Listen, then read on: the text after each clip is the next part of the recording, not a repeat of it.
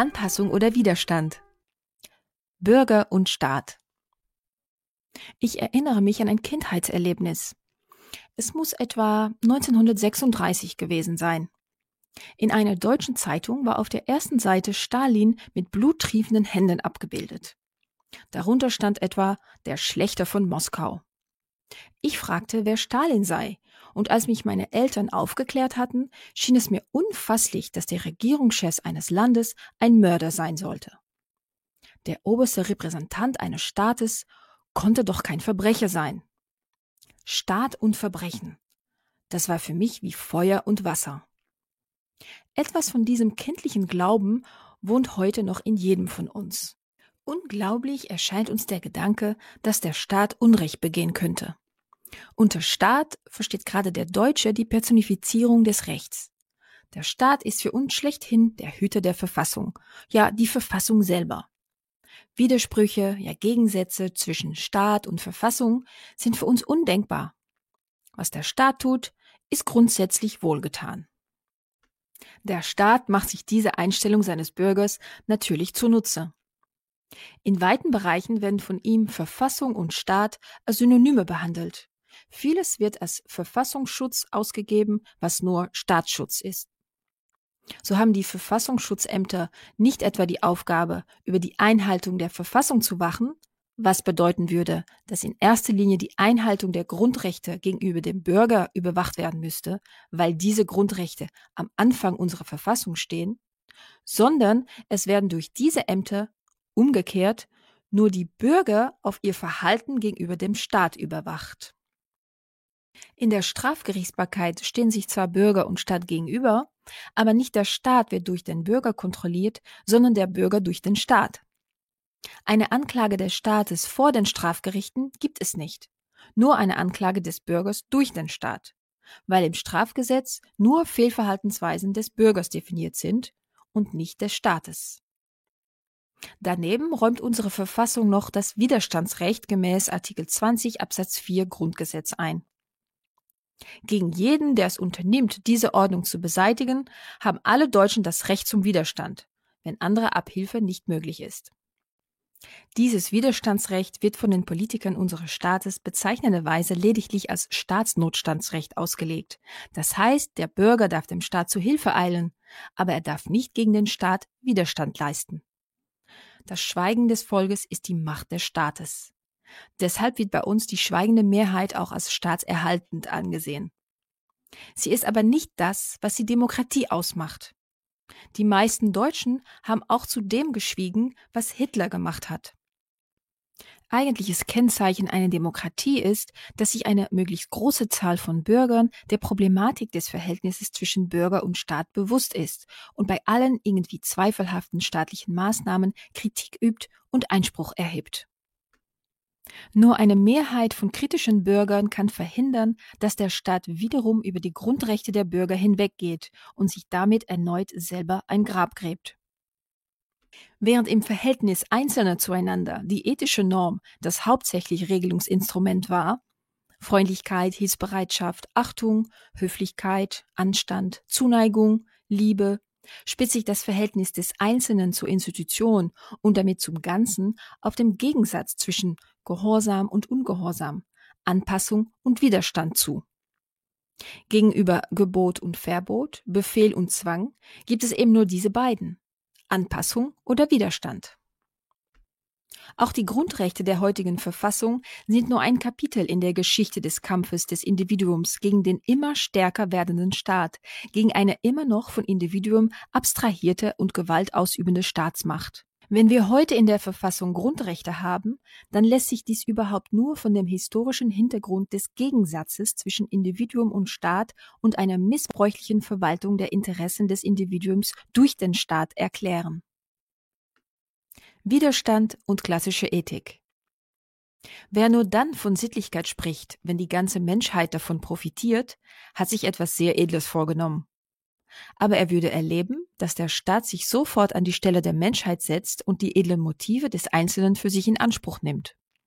Dem Staat fällt es natürlich leicht, dem Bürger zu sagen, um euch zu schützen, ist es meine Pflicht, möglichst viel Macht, Polizei und Militär anzusammeln.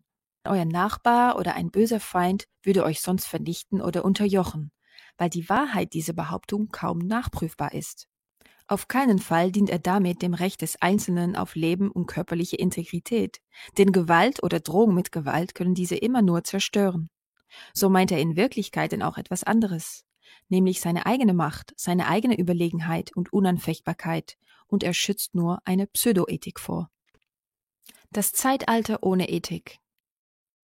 Der wissende Mensch unseres Jahrhunderts, für den es immer weniger Geheimnisse gibt, ist nicht etwa die Frucht höherer Intelligenz, dann müsste die Welt von heute wohl anders aussehen, sondern größere Hemmungslosigkeit und weniger Rücksichtnahme auf religiöse Gebote und menschliche Gesetze.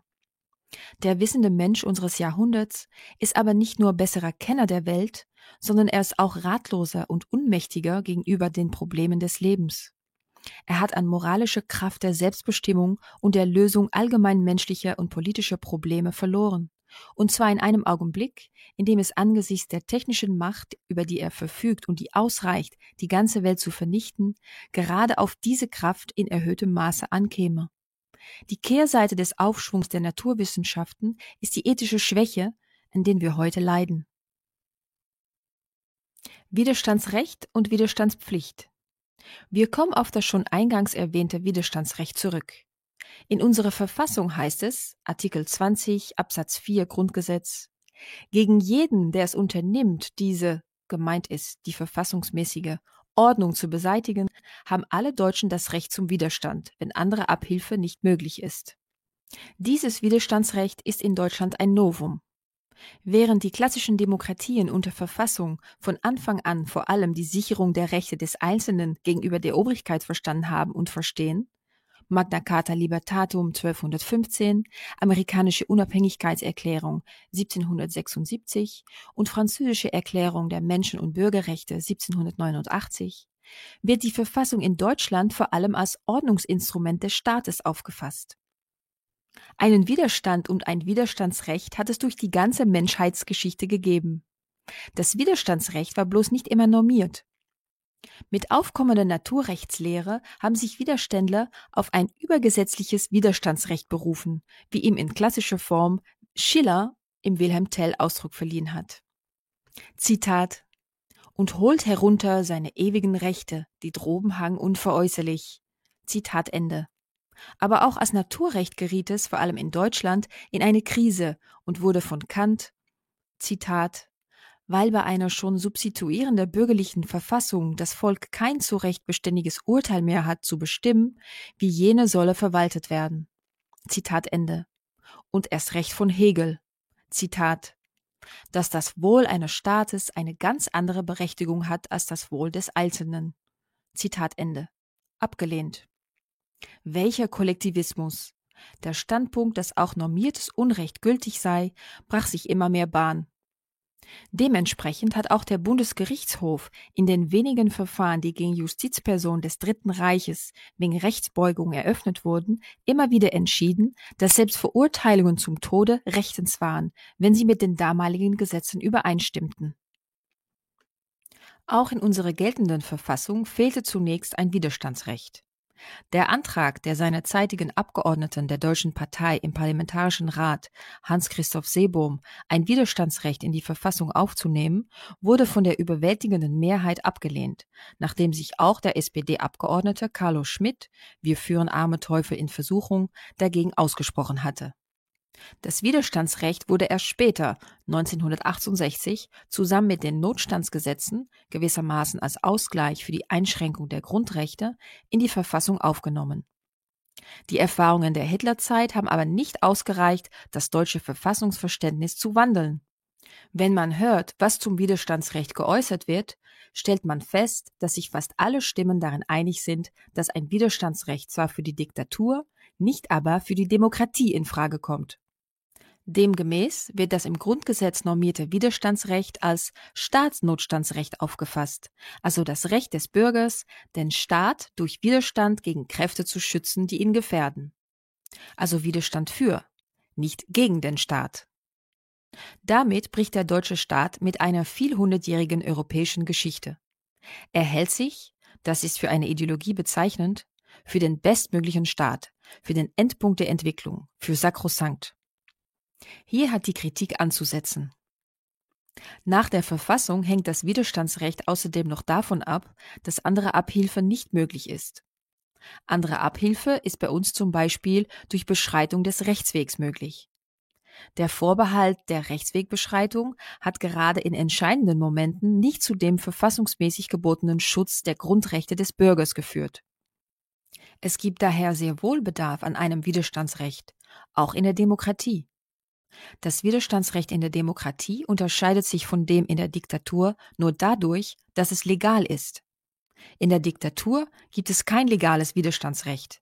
Sie betrachtet sich als absolut unangreifbar und jede abweichende Auffassung wird von ihr als Verfassungsverrat verfolgt. Die Demokratie dagegen lebt von der abweichenden Auffassung. Erst wenn es Gegenstimmen gibt, gibt es Innovationen und kann man von Demokratie sprechen. Die Demokratie ist, im Gegensatz zur Diktatur, nicht starr auf eine bestimmte Weltanschauung festgelegt, sondern der schöpferischen Kraft und Fantasie des Einzelnen anheimgegeben, der seine Auffassung von gesellschaftlichem Leben und vom notwendigen Inhalte der Gesetze auch außergerichtlich durch sein persönliches Handeln, natürlich ohne Verletzung der Grundrechte anderer, bezeugen kann. Er kann deshalb nicht zum Gehorsam gezwungen werden. Sein Gewissen geht im Rahmen der Verfassung den Weisungen der Exekutive vor. Vorausgesetzt, das soll noch einmal betont werden, er verletzt dadurch nicht die Grundrechte anderer und die tragenden Stützen der Verfassung, die ihm diese Freiheit des Gewissens garantiert. Wenn die Demokratie notfalls vom Widerstand des Einzelnen lebt, dann gibt es nicht nur ein Widerstandsrecht, sondern auch ein Widerstandspflicht für den Fall, dass ethische Positionen, die in den Grundrechten unserer Verfassung geschützt werden, verletzt worden sind.